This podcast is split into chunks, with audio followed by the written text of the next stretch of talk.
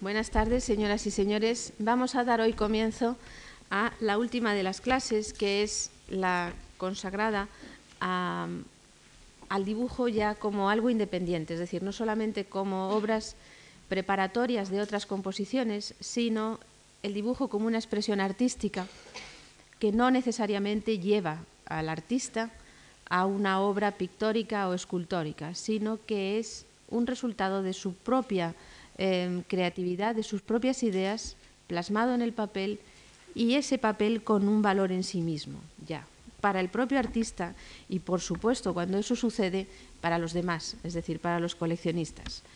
Em, ya hemos visto en días pasados cómo los dibujos también pues se conservaron gracias a la labor de quienes admiraron a los pintores o a los escultores y recogieron sus obras no solo sus discípulos, entre los que se repartían los dibujos cuando el artista moría, sino eh, entre quienes eran pues, teóricos del arte, diletantes, eh, amateurs, gente que verdaderamente tenía interés en recoger las obras y las producciones de los grandes creadores.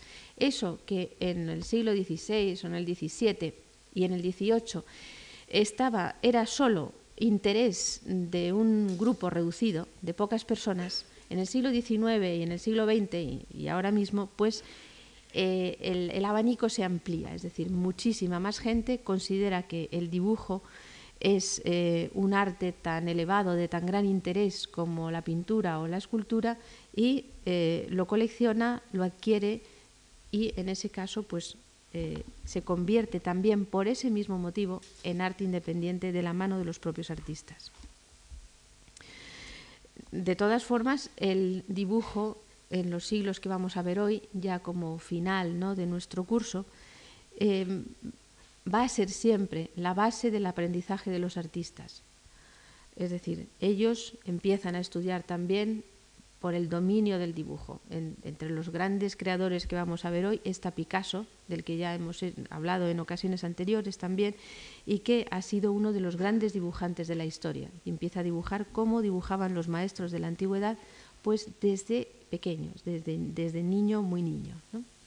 También, por otro lado, el dibujo se sigue manteniendo como preparatorio en líneas muy generales para eh, las composiciones de otro tipo. Es decir, hay artistas y me gustaría verlos ya, para empezar viéndolo en la pantalla, y he traído un solo ejemplo, pero creo que es un ejemplo clave de toda la historia del arte del siglo XX y para que vean que también artistas de la vanguardia, en su, en su momento lo fue, pero también de la vanguardia actual, trabajan de la misma forma, crean sobre el papel y luego ya eh, hacen las obras definitivas, pues tienen uno de los primeros eh, si no es el primero, me parece que es el primero, pone, es, el del, es el primero de mayo, ¿no? aquí arriba, del año 37, número uno, es la primera idea, la primera idea para el Guernica de Picasso. ¿no? O sea que, y después de este, pues pueden ustedes ir al Reina Sofía, donde se exponen en la actualidad todos los dibujos preparatorios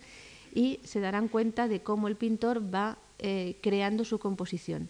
Desde esta, que es muy rápida y puede ser equivalente a un dibujo de los que hemos visto de Leonardo ¿eh? o de mm, Rubens o de Bateau, ¿eh? un pequeño rasguño a la pluma para una composición definitiva y donde ha marcado ya las líneas que le interesan. Y si recuerdan ustedes el cuadro, pues tienen el toro, a ver si encuentro el punto rojo, aquí el toro en la parte izquierda, perfectamente definido, posiblemente el pájaro y no todavía el caballo, en el centro de la composición, esta forma que surge, bueno, aquí encima, aquí, es que no, no enfoca bien, encima del toro, esas alas está el pájaro, en el centro, no muy definido, puede estar el caballo, está la figura de la madre caída, sujetando al niño aquí, esa forma, no sé si se ve a la, a la parte derecha, eh, bueno, lo voy a levantar y se lo voy a mostrar.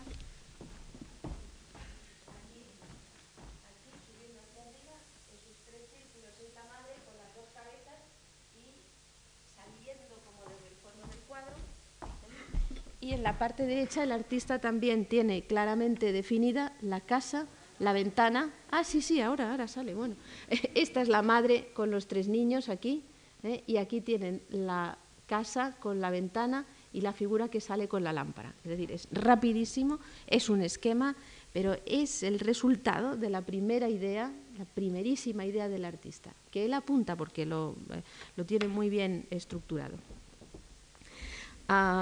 es decir, también en nuestro siglo XX, grandes obras en las que el pintor tiene mucho empeño y un gran compromiso, ¿eh?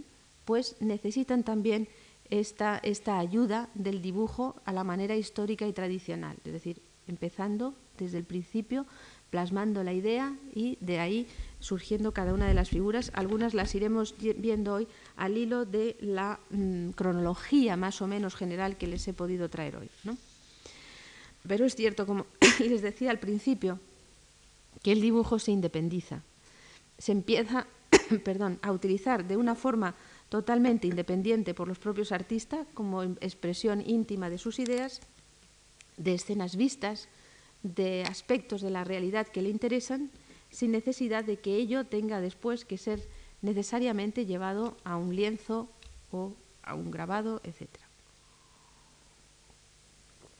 Surge así, a finales del XIX, de una forma más generalizada de lo que había sido hasta entonces, el cuaderno de los artistas. Eh, eh, no, perdón, la misma foto, pero a ver si pueden enfocarla porque es muy buena y se, y se ve muy bien.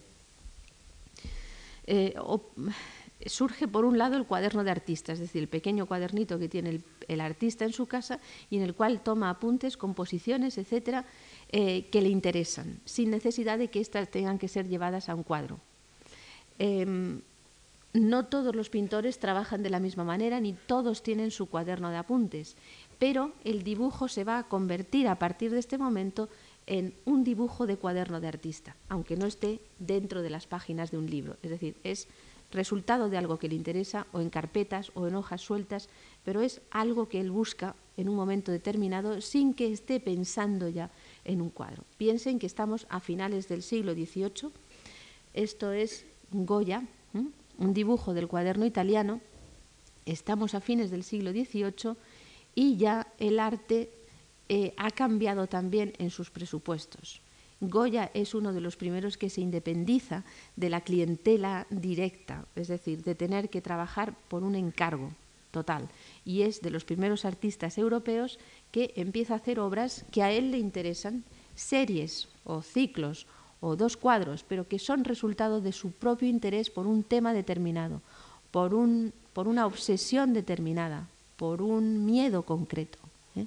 Y eh, eso ¿eh? es una forma nueva de hacer arte. Está en la raíz del nuevo artista, que será un ser completamente diferente en cuanto a su posición social, a su posición en la sociedad de lo que había sido hasta ese momento. Se convierte el artista realmente a partir de entonces, y en nuestros días no tienen más que verlo, en un verdadero héroe de la sociedad contemporánea. ¿no?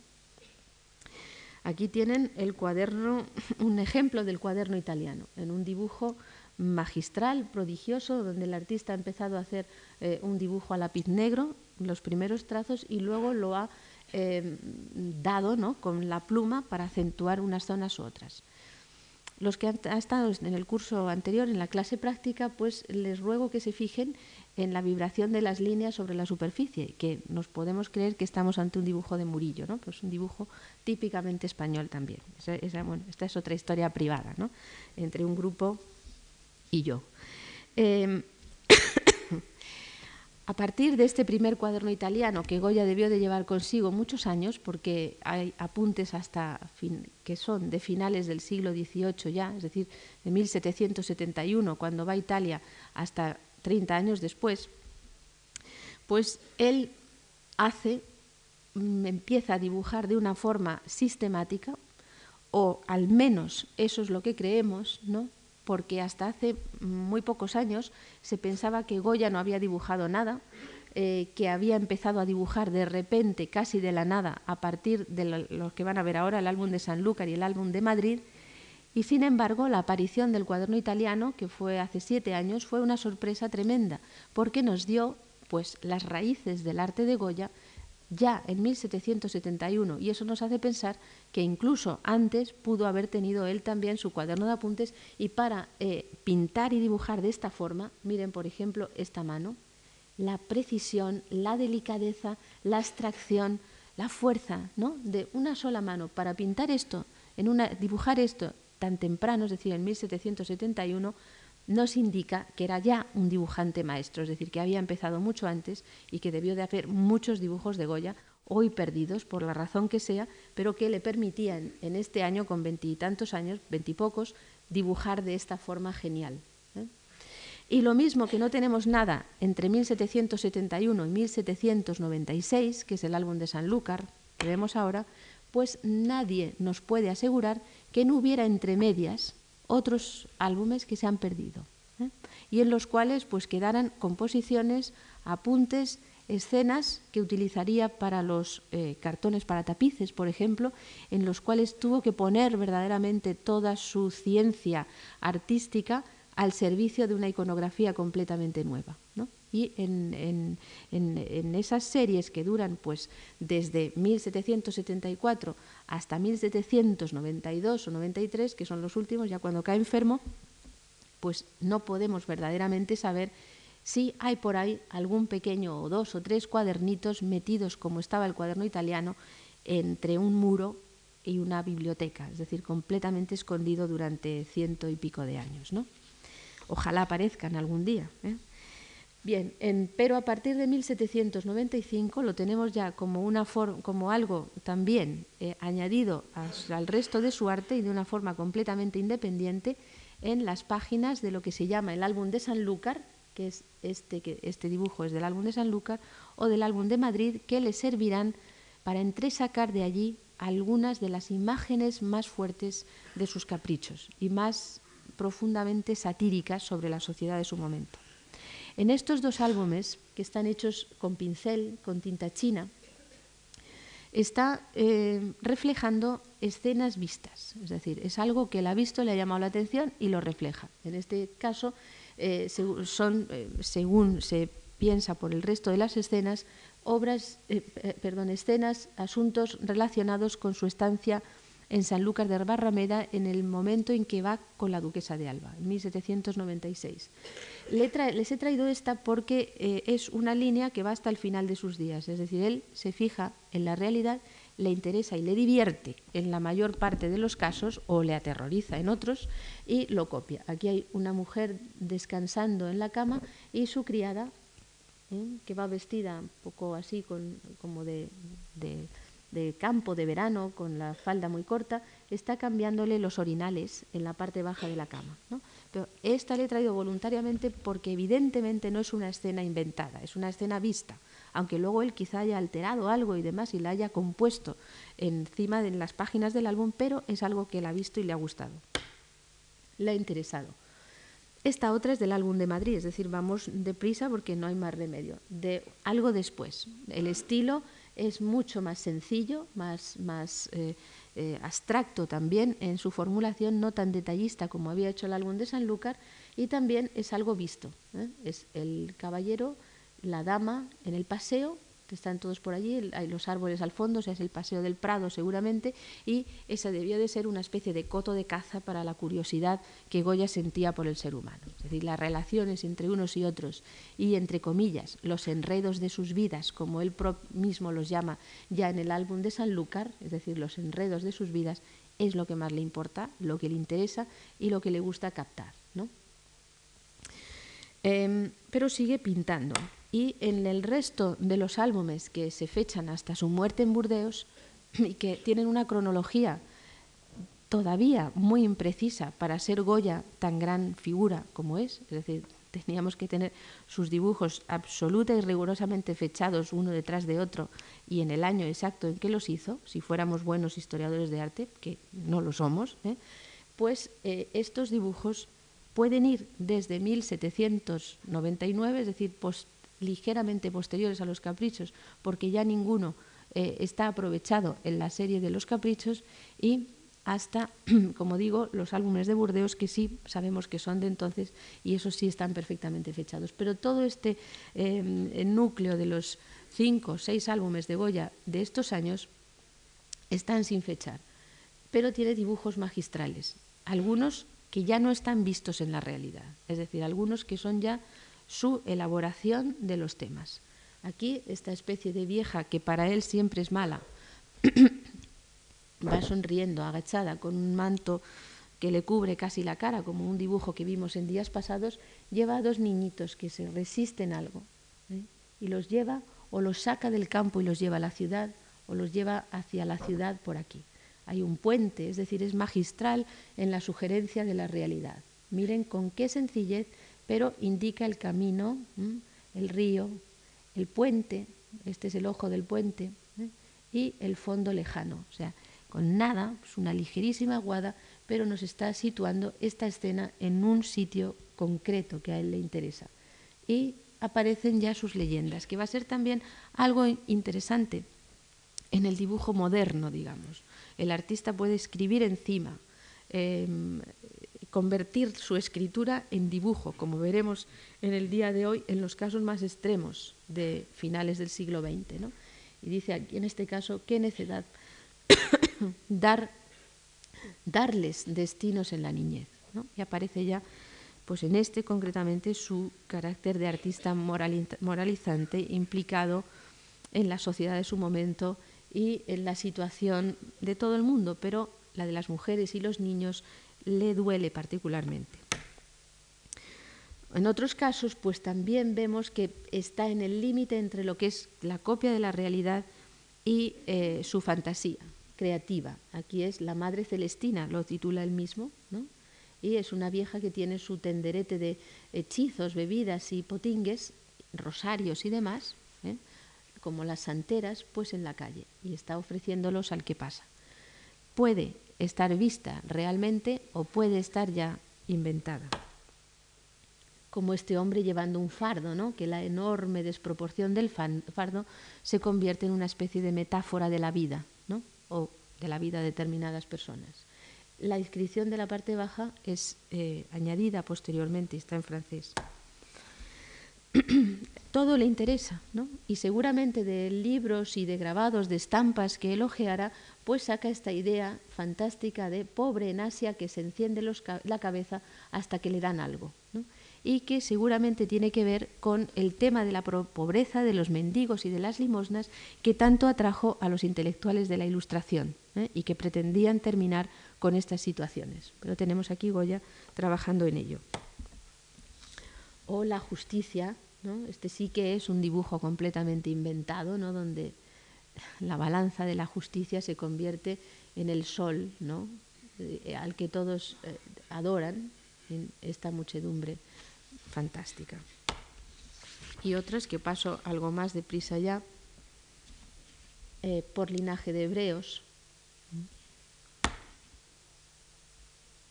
Esta lo deja pensativa, se refiere a la exclaustración del clero a principios del 19, con Napoleón, con, sí, después de los franceses, ¿no?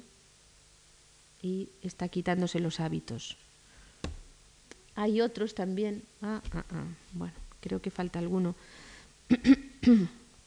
Vamos a ver si aparecen aquí. Sí, este es el que iba después porque van por orden cronológico. Estos deben de ser por la moda que llevan las figuras de después de la guerra ya. ¿eh? Y es una escena pues más bien mm, real, ¿no? Como esta otra del cazador en el campo de uno de los álbumes más perfectos, más bien terminados y que está claro que los hace como dibujos en sí mismos, es decir, no como preparatorio de otra cosa, sino que él mismo los recuadra, los termina con gran perfección, pone las leyendas debajo y son pequeñas obras de una maestría total. En eh, Burdeos sigue dibujando eh, y le pasa lo mismo, es decir, hay cosas que él debe de ver y le llaman la atención porque siempre está eh, atento a lo que pasa a su alrededor y pone aquí feria en Burdeos, él mismo, en Bordeaux pone en francés, ¿no? una feria de estas en las que exhibían a una mujer gigantesca, a un gigante, a un monstruo, ¿no? Y todo el mundo está mirando, pero él acentúa tanto la ingenuidad, ¿no? La ingenuidad en este rostro, que es casi como el de la Virgen, ¿no? De la mujer enorme y desproporcionada, como el papanatismo de todo este grupo de curiosos que están allí delante de ella mirando algo que les pone así, pues curiosos, ¿no? O hay otros en Burdeos, como este animal de letras, también escrito por el propio Goya, ¿eh? increíble, que no sabemos lo que puede ser. Es decir, a quién se refiere es un retrato de Moratín, de su amigo Moratín, en estos años de Burdeos, ¿eh? Eh, porque podría serlo, y aquí Goya riéndose en la parte de atrás. Es decir, en los dibujos de este periodo ya, de este momento, las implicaciones personales son muy importantes. Es decir, el artista está dando mm, eh, rienda libre a su, a su vida, a su imaginación y a lo que le importa. ¿no? Y em, en los artistas es verdaderamente importante su vida y la de sus amigos.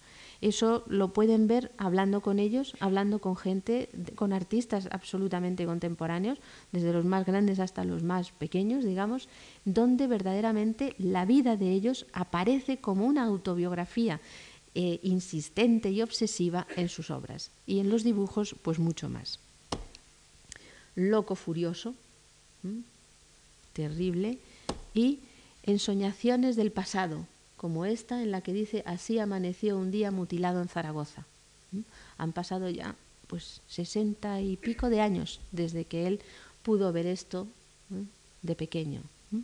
Y lo recuerda, le produce todavía el mismo escalofrío de terror que le debió de producir en su momento, o bien el cuento de ello, o bien la visión directa del asunto, y sale, ¿eh? sale como una especie de mm, eco del subconsciente. Pero este es, digamos, ya el carácter que tiene el dibujo a partir de ese momento, a partir de Goya. Esto no quiere decir que sea Goya el único, pero sí que es el más definitivo de todos, el más claro, el más interesante, el que los hace con toda su inteligencia y su corazón, ¿eh? sin pensar en nada más. En otros artistas contemporáneos vieron el caso de Blake, va también unido, no les he traído hoy a Blake porque ya lo vimos, va unido también a todo su mundo y hace libros, los graba eh, en litografía, en, en, silografía, etcétera, etcétera, y se convierten también el dibujo, ese primigenio, en la base de sus composiciones de otro tipo. Pero también es un artista importante, o Runge, ¿no? o Flaxman, o Füssli, que es contemporáneo de Goya y que dibuja por dibujar, sin que ello le sirva como preparatorio de sus composiciones. Es sobre todo, en definitiva, un dibujante. Aquí tenemos un retrato de su mujer, que le sirve de modelo en muchas de sus obras de dibujos. Este otro que también seguramente es ella, apoyada en una mesa o en un instrumento musical, en un clavicémbalo, ¿eh? pero son dibujos ya en sí, en sí mismos. ¿no? Otro tipo de dibujos, por ejemplo, en Francia, son los que tienen que ver con la revolución, donde los artistas no se detienen ya, porque va muy rápida la revolución en hacer la obra concluida. Casi ninguna de ellas se termina, como esta que tienen aquí de Gerard, del 10 de agosto de 1792, o la primera de David de El Jeu de Paume, ¿no?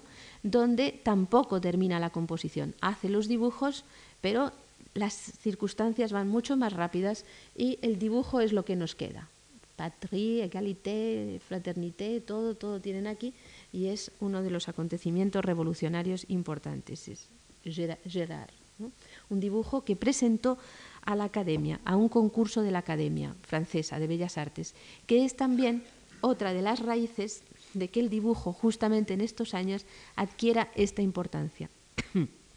Las academias en toda Europa promueven los eh, concursos entre sus alumnos. Y estos concursos son generalmente de dibujo, es decir, tienen que presentar un dibujo muy perfecto, muy concluido, que se expone todos ellos y, y forman una pequeña mm, exposición. Y tienen un gran interés también para los coleccionistas, ¿no? O sea que este tipo de dibujo tan concluido y terminado y con tanto valor surge también de las ideas académicas, que ahora quizá nos pueden parecer anticuadas, pero que en su momento eran eh, revolucionarias.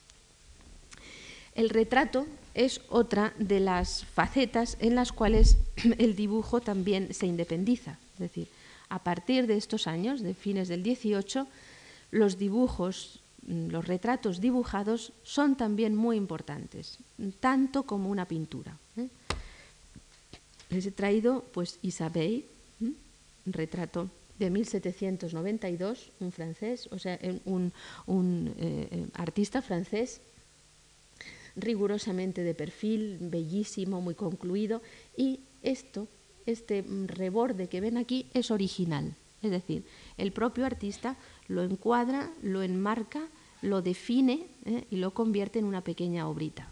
Nuestro pared en España hará él los propios marcos de sus dibujos, es decir, es algo ya pues con un valor en sí mismo. Eh, y lo firma, ¿no? Jean-Baptiste Isabelle, pero es él. Este tipo de dibujo de fines del 18 es lo que hereda Angre. traído, me parece que se lo traje ya el, retrato de Bárbara Bausi eh, ante París, con el fondo de París y el globo aerostático, es justamente 1800.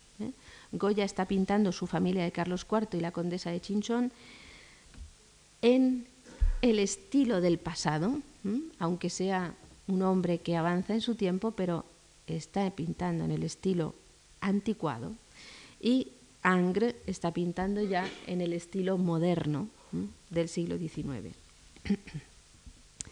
otro, he traído otro ejemplo de Angre un poco después, a ver si enfoquen por favor es 1816 y está ya pues más avanzado, ¿no? Es más un poquito más libre y en este tipo de retratos Angre seguramente utiliza esa eh, curiosa máquina que les decía de la cámara lúcida para conseguir pues este parecido tan perfecto, ¿no? Esta reproducción del rostro le ayuda a encajarlo y a conseguir todavía mucho más parecido.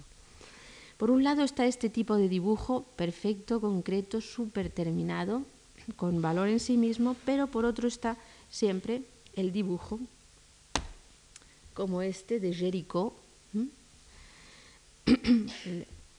enfoquen, eso, Leda, es una Leda y el cisne de 1816 o 17, justo del mismo momento de Angre, ya con un carácter prerromántico, con el artista viviendo en Italia y que no le sirve para ninguna de sus composiciones, es decir, no lo utiliza, es una es un resultado de su choque visual con Italia.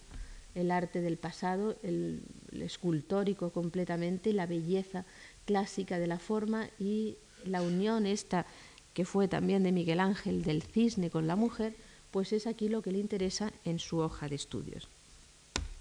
Y junto a Géricault, pues el otro grupo de artistas franceses, como puede ser Delacroix, que trabajan, bueno, aquí tienen Géricault todavía, perdonen, esta preciosa academia en que avanza mucho ya hacia lo que van a ser los artistas del impresionismo, ¿no? Esto ya es una academia más tardía y el otro, como les decía, pues es Delacroix, que es también un artista que mm, sus dibujos le sirven para meditar en las composiciones que le interesan, pero no hay un dibujo y pintura en ese sentido tan estricto, sino que cuando está trabajando en esta serie de animales o el tigre o el caballo, por ejemplo, pues hace estas acuarelas, ¿no? Eh, que es una técnica que le interesa muchísimo para eh, hacerlos con una fuerza muy pictórica, pero son pequeñas obritas en sí mismas, es decir, que tienen en ese momento tanta apreciación y tanto valor como su pintura ya más elaborada. Les he traído dos ejemplos, no solo de animales, sino de sus paisajes. Ya no es el paisaje anterior perfecto allí lejos, ¿no? sino que el artista se mete dentro e investiga en la naturaleza y le sirve también para su recreación de la naturaleza. O en el retrato, retrato pues muy avanzado también de, eh, de, de Lacroix. En otros lugares de Europa pasa lo mismo. Y vamos a ver, por ejemplo, algunos ejemplos, porque no podemos detenernos mucho, de la libertad del dibujo, por ejemplo, en artistas de Alemania o europeos. He traído el caso de Friedrich, ¿no? Gaspar David Friedrich es en sus dibujos tan obsesivo y tan terminado como en su pintura. Tienen un autorretrato en el cual se ve que voluntariamente está imitando a los maestros alemanes del pasado, en este caso a Durero, ¿no? O sea, esta forma de pintar con el grafito, produciendo casi la sensación de la punta de plata y la insistencia tremenda en penetrar en la figura, ¿no? en este caso en su figura, a través de los ojos y demás, con la minuciosidad de la técnica, pues nos está llevando a su conocimiento, a su interés por el pasado. Lo mismo que cuando pinta, pues paisaje, esto es una ventana, ¿no? Empieza también él en una fecha muy temprana, bueno, estamos en torno a 1830, ¿no? Pero empieza también esa visión de la naturaleza a través de la ventana, que hemos visto que es tan importante el otro día a través de la foto y del grabado en la Europa de la segunda mitad del siglo XIX, ¿no? O este paisaje pero la conclusión tan grande, la terminación de estos dibujos de Caspar David Friedrich nos dan idea de que son obras en sí mismas. También son obras en sí mismas, sin necesidad de un paso previo para la pintura, los dibujos de los prerrafaelitas ingleses, que son justamente también de este periodo. Están pintando en los mismos años de Caspar David Friedrich o Géricault de la Croix en Inglaterra y hasta lo que son los años 60 o 70. Se he traído ejemplos rápidos de Dante Gabriel Rossetti, ¿no? en donde le pasa como a Friedrich, le, le, interesa el mundo italiano antiguo y el dibujo antiguo también, y hace una obra de una pureza pues renacentista, en este caso a la italiana, no como, no como Friedrich a la alemana, ¿no? a la italiana en este dibujo a lápiz negro. O Friedrich Sandys, la orgullosa Macy, ¿no? es la modelo que luego fue su mujer y que utiliza en todas sus composiciones pintadas y, dibujadas. ¿no? Eh, el lápiz negro también, pero en los prerrafaelitas es muy importante el uso de la acuarela, como esta acuarela y pastel al mismo tiempo, todo ello mezclado, que son técnicas que se van a complementar desde este momento y van a llegar así hasta nuestros días. Tienen esta obra de Burne Jones, pues bueno, el eco de Botticelli está, es evidente, y eh, William Holman Hunt o Millet en 1851 con esta especie de pintura simbolista, el, retorno de la paloma. En Francia, en estos años que van desde la terminación, desde los artistas del romanticismo al surgimiento de los impresionistas hay un movimiento importante que es el de Courbet, ¿no? el naturalismo. Y Courbet es otro de los grandes dibujantes del XIX. Les he traído también algunos ejemplos. Este que nos puede recordar los desastres de la guerra de, de Goya. Un retrato al carboncillo. Enfoque, por favor. Ahí, ahí, está muy bien. Pues tiene una gran fuerza ¿no? el, uso del difumino y nos damos cuenta de que para este hombre, para Curve, este dibujo es suficiente, es decir, no necesita después hacer una pintura. Y lo mismo le sucede con el paisaje. Este paisaje también de Courbet, del bosque, pues recuerden porque es naturalismo, es decir, está dentro del bosque buscando la representación del bosque pero las ramas de los árboles, todo ello, se convierten también en un bosque psicológico, ¿no?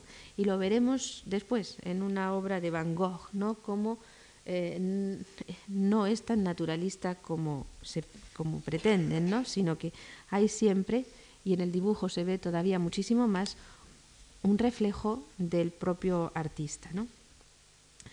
El dibujo impresionista, pues es importante, ¿no? tiene también el mismo sentido de la pintura impresionista.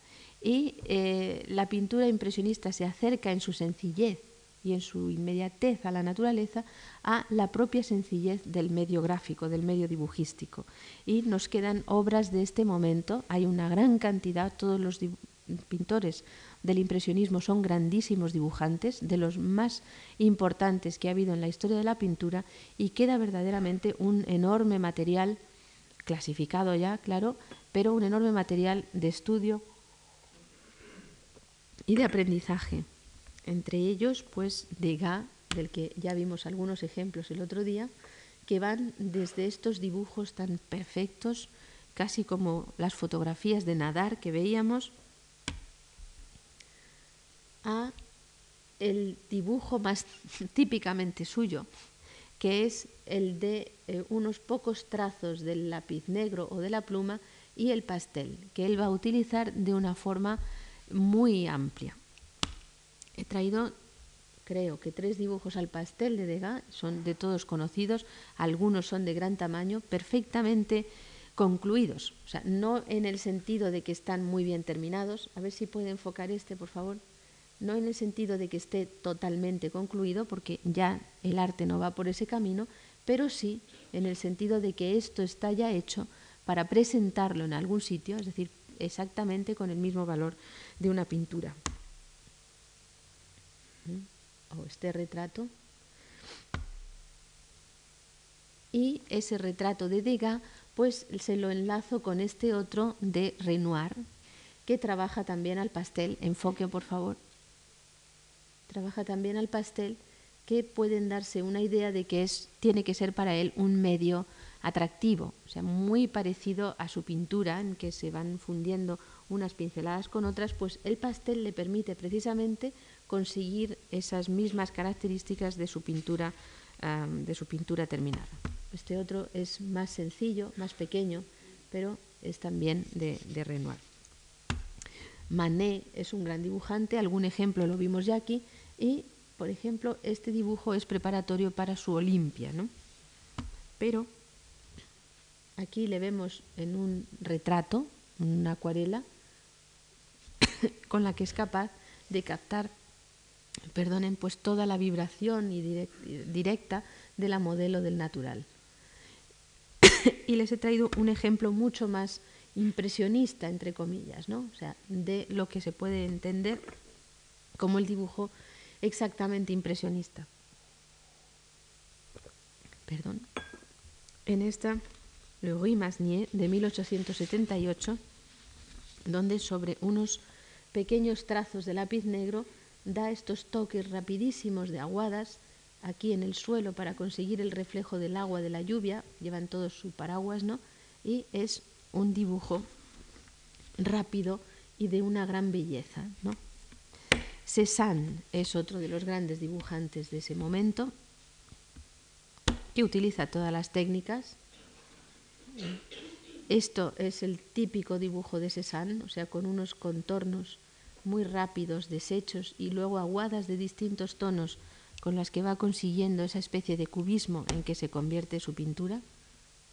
Mm, perdón, se ha metido entre medias. Aquí, ¿eh? esta es eh, naturaleza muerta de calaveras o su paisaje del sur de Francia, en que él puede utilizar también solo el lápiz negro, ¿no? Eh, creando con el lápiz negro estas zonas de sombras, ¿no? aquí en el centro, así. pero es una técnica que le interesa mucho. Si recuerdan ustedes la escultura de Rodin, que podría parecernos la escultura de la fuerza del barroco, como Bernini y demás, sorprende cuando llegamos a sus, dibujos, ¿no?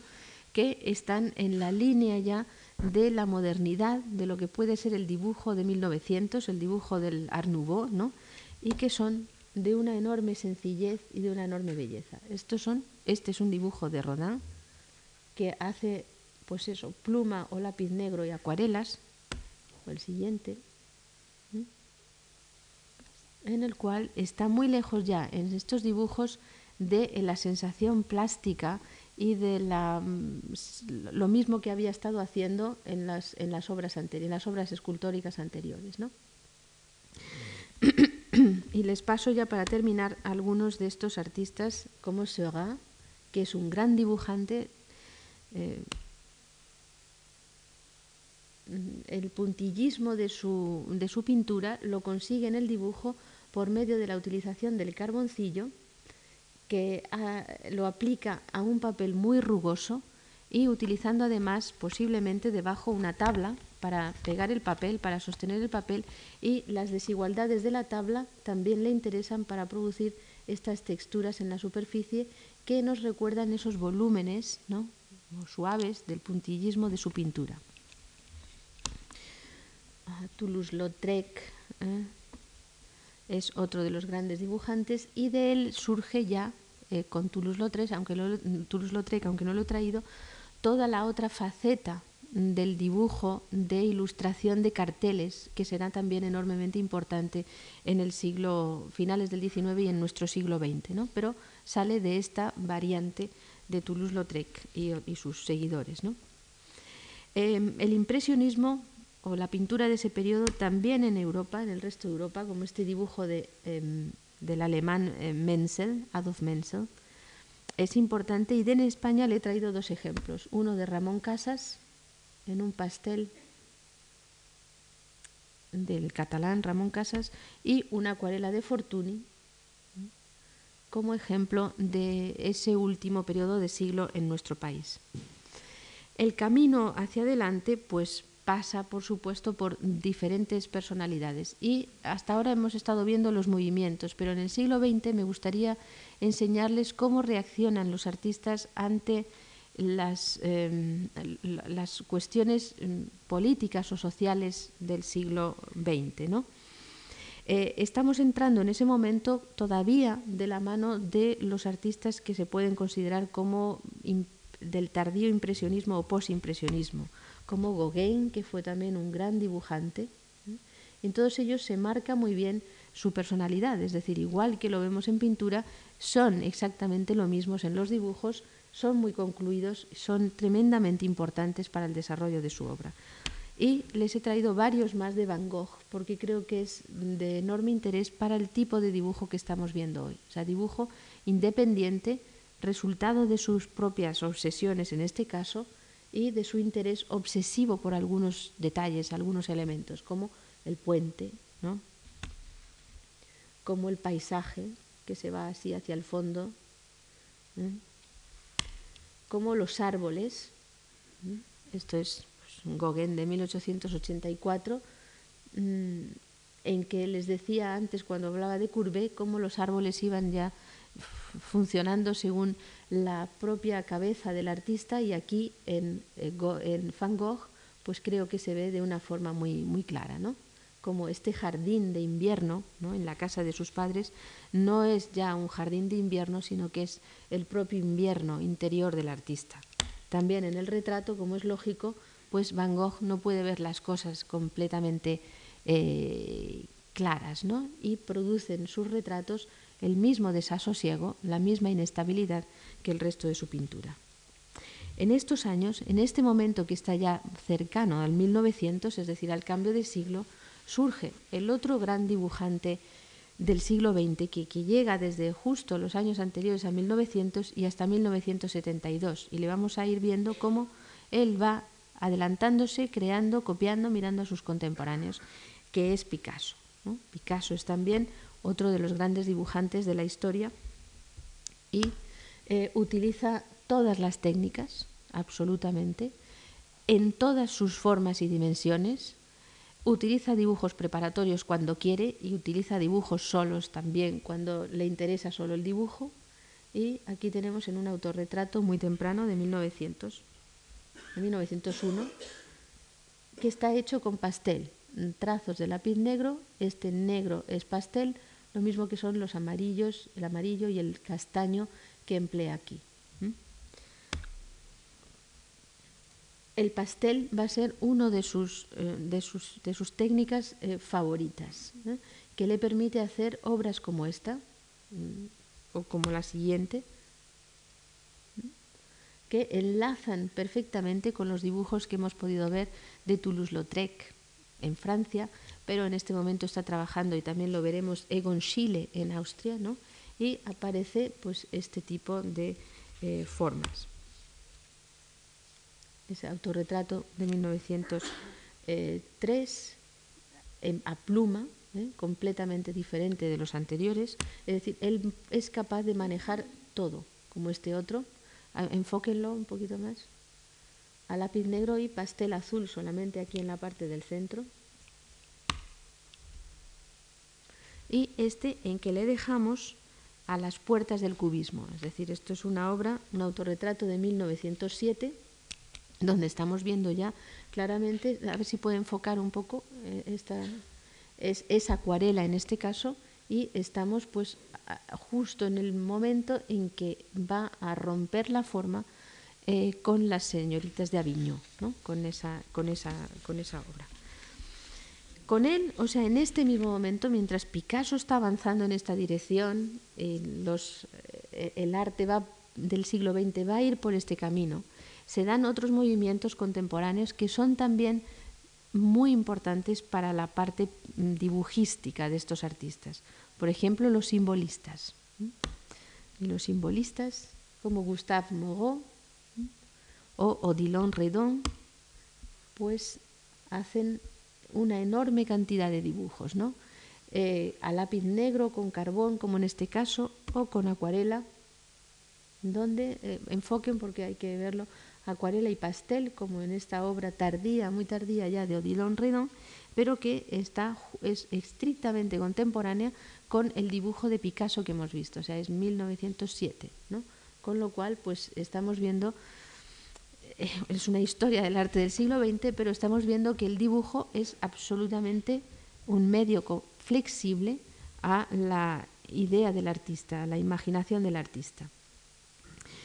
De Lautrec y también de estos años, es decir, mientras Odilon Ridon está haciendo una pintura simbolista que enlaza con en los años 20 con el surrealismo, pues en Austria, por ejemplo, y con Chile, eh, sigue la tradición de Toulouse-Lautrec y hace estas obras que están también en el borde con el expresionismo, como Kokoschka, aquí eh, está del revés, pero es una escena de una violencia terrible, eh, del hombre y la mujer y el perro que está lamiendo la sangre que cae en el suelo, ¿no? Pero son, eh, o Emil Nolde, vamos a pasar al otro carro, pero para los expresionistas el dibujo es, eh, bueno, pues lo ven aquí, em, es también una fuente ¿no? de, estudio de sus propias ideas y utilizan una técnica tan dulce, tan eh, femenina, como es la técnica de la acuarela, pero miren de qué forma, ¿no?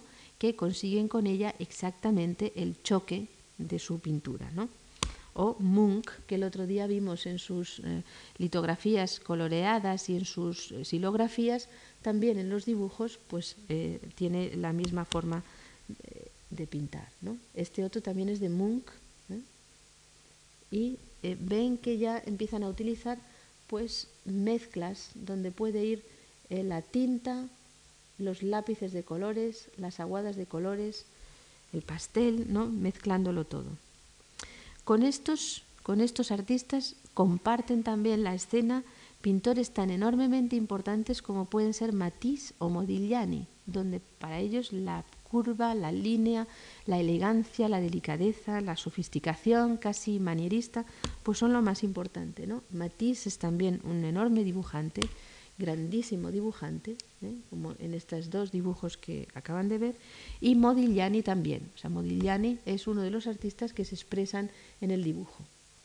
He traído este, que era el único que me gustaba para lo que estaba explicando, en que también por esta ruptura ¿no? ya de la forma nos está enlazando con este otro, es decir, con el Picasso del año 7-8 cuando empieza a romper y hace un dibujo preparatorio ya para las señoritas de Avignon, para Le Mademoiselle d'Avignon. Pero este dibujo, en donde está utilizando aguada y gouache, y esta aguada negra, de tinta muy negra, está dentro ya de lo que va a ser la abstracción del cubismo. Y en el cubismo es otro de estos movimientos que también el dibujo es un arte independiente. Es decir, no necesitan utilizarlo como preparatorio para sus composiciones, sino que el dibujo mismo se convierte en composición. Y las pinturas tienen también elementos de la sencillez y de las características de los dibujos. Traído a Picasso cubista en un retrato ¿eh? del año 12 y a Braque cubista en una naturaleza muerta con violín o con guitarra, también del mismo momento, y vean que es una técnica que verdaderamente se adapta. Recuerden esos lienzos del cubismo donde dejan el lienzo completamente blanco y pintan al óleo pues de esta forma tan sencilla. Es decir, es un, en ellos un arte que va de una a otra cosa sin una línea de eh, corte. Es decir, no hay fronteras ahora entre una cosa y otra la pintura entra en el dibujo y el dibujo entra en la pintura, ¿no? que es, digamos, que la novedad o la forma de expresión del dibujo del siglo XX. En los años posteriores al cubismo y hasta los años 20, pues vamos a ver algunos ejemplos de mm, artistas influidos por el cubismo, como son Archipenko, el constructivismo ruso, son también, les pasa lo mismo, son grandes dibujantes y también su forma de expresión es en muchos casos la misma que el dibujo, es decir, basado en la línea fundamentalmente. O Chagall. Y estos otros artistas, como Otto Dix, los que vamos a ver ahora son Otto Dix, Luis Corinth en Alemania, Georg Grost, que en sus dibujos, que son muchos, muy numerosos, y forman como, no cuadernos, porque no los hacen en forma de cuadernos, pero sí son hoja tras hoja estudiando los mismos temas. O bien, como en este caso de Otto Dix, las relaciones del hombre y la mujer, como había hecho Goya también. O en el de Lovis Corins, ¿no? pues la soledad, miren, el año 23.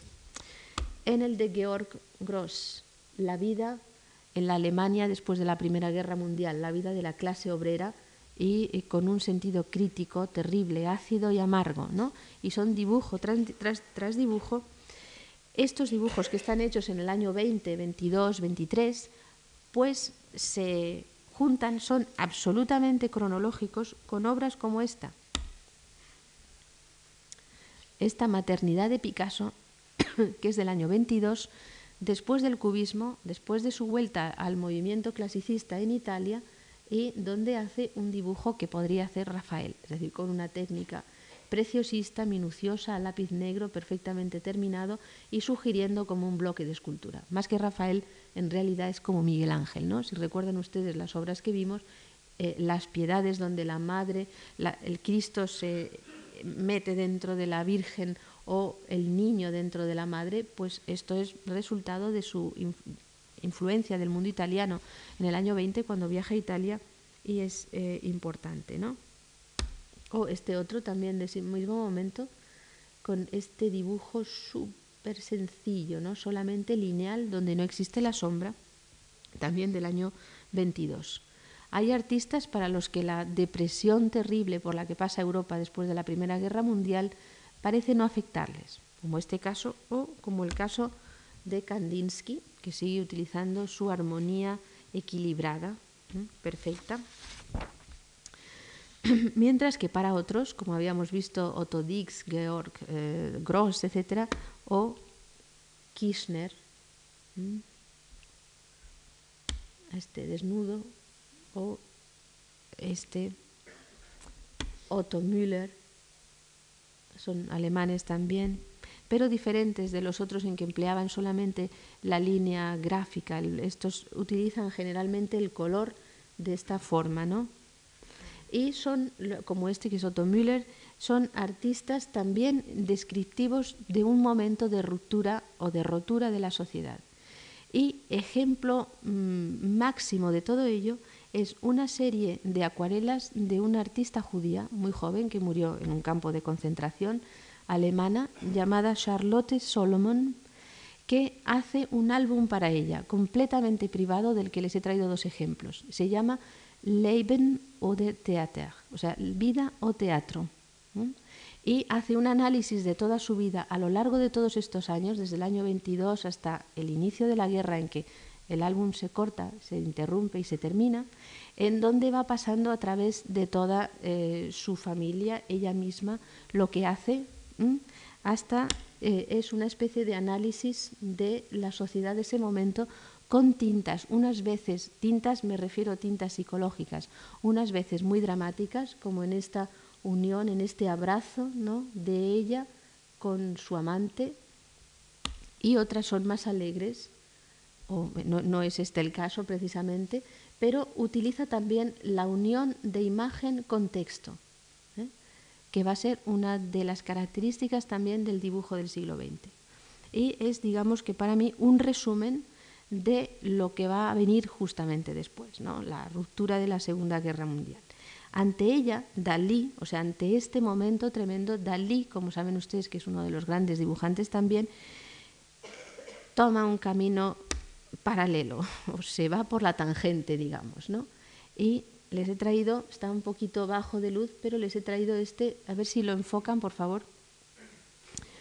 Estos, más, más, más, más aquí ya, bien, estos bailarines, ¿no? hechos con pequeños puntitos de la pluma, son tres en realidad, es este y este y otro que hay por aquí por el fondo, y mezcla también eh, el texto, es decir, este texto es solamente una dedicatoria, la firma suya y demás, pero la firma de Dalí se convierte también eh, en parte integrante de la imagen, como había empezado a hacer Goya en sus dibujos, es decir, el texto, la letra, la caligrafía y el, sentido de lo que lanzan al espectador forma parte de toda la imagen.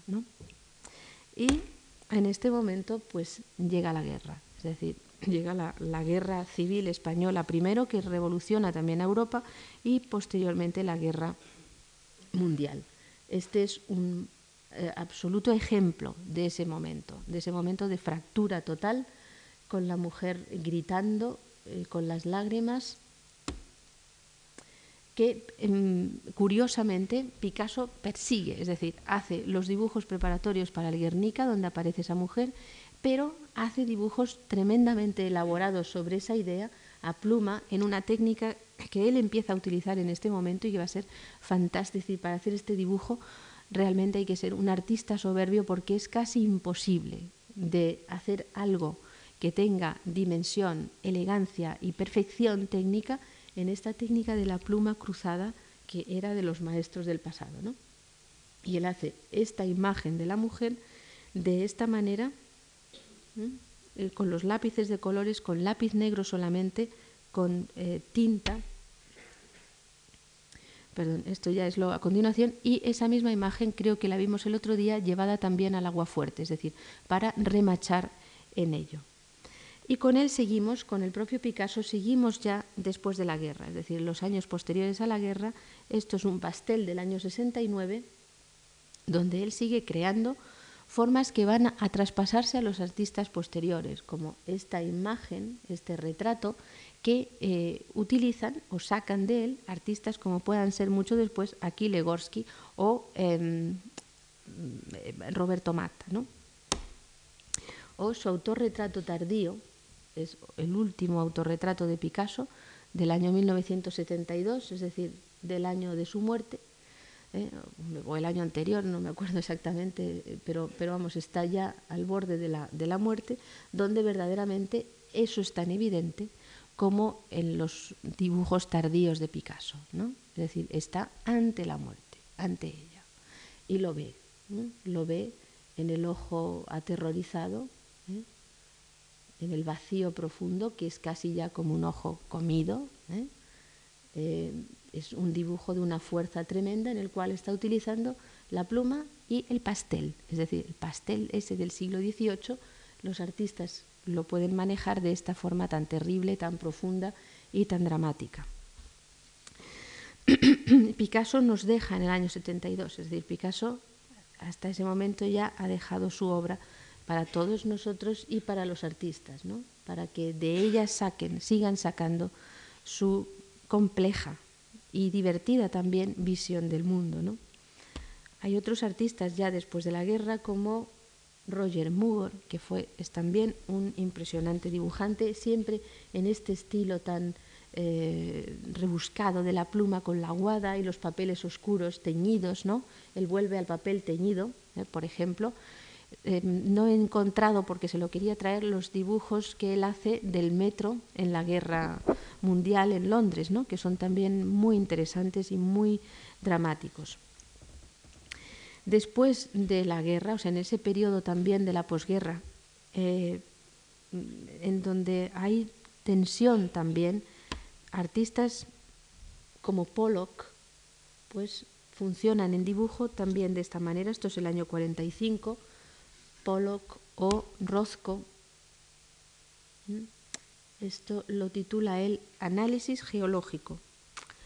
O Boyce, que hace esta bellísima acuarela, ¿eh?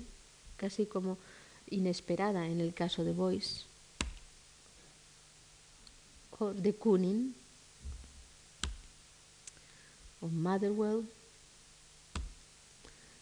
Morandi, ¿no? Morandi se escapa, Morandi es de los que se escapan y crea siempre estas naturalezas muertas con cacharros, ¿no? Eh, eh, muy parecidas todas unas a otras y todas con esta misma forma, esta misma... Es un artista eh, que trabaja en Florencia y que es tremendamente organizado en su recreación del mundo. ¿no? Y no tengo muchos ejemplos de los dibujos de los últimos años del siglo XX, ¿no? Em, pero les he traído algunos de artistas pues, muy conocidos, muy importantes, que marcan tendencias, o sea, marcan formas de expresión de los pintores. Una de las formas de expresión que sigue utilizándose en la segunda mitad del siglo XX es el surrealismo.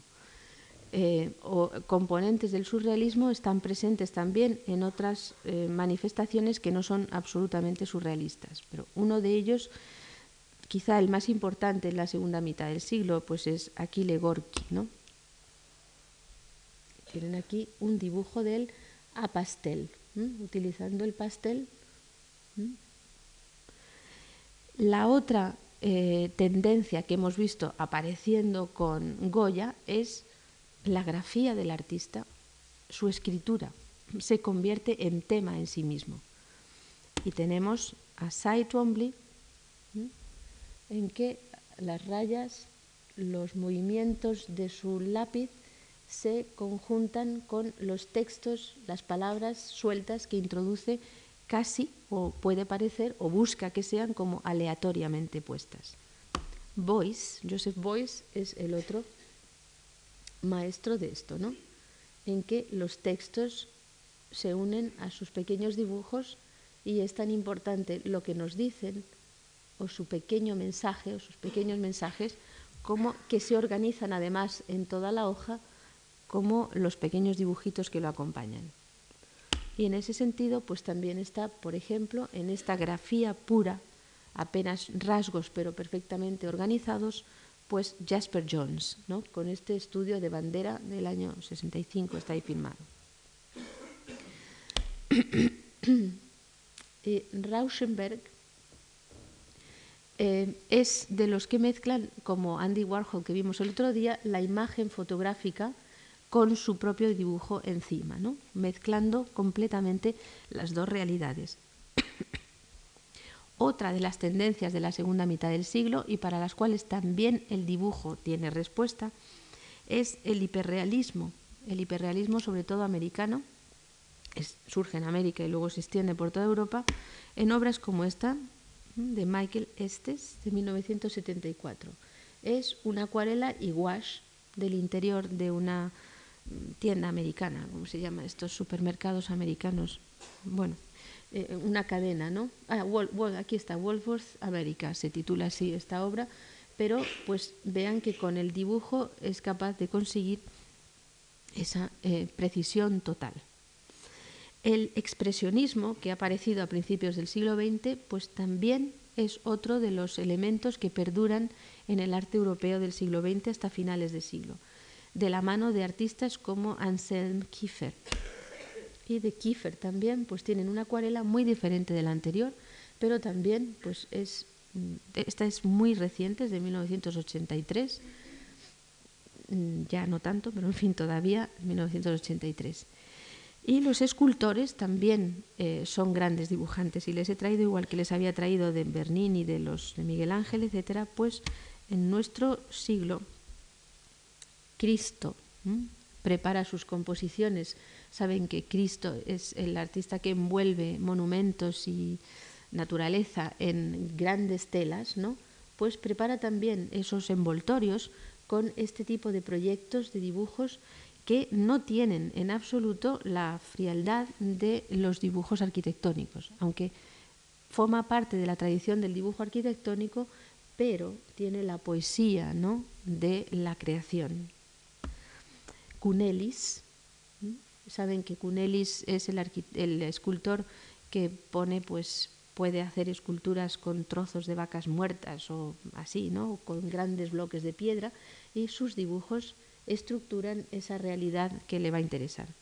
O Richard Serra, Richard Serra que está trabajando en nuestros días, pues miren qué dibujo al carboncillo y aguada negra que tiene la misma fuerza de esas estructuras de hierro tan potentes que se van en la perspectiva, en la distancia de su, de su escultura.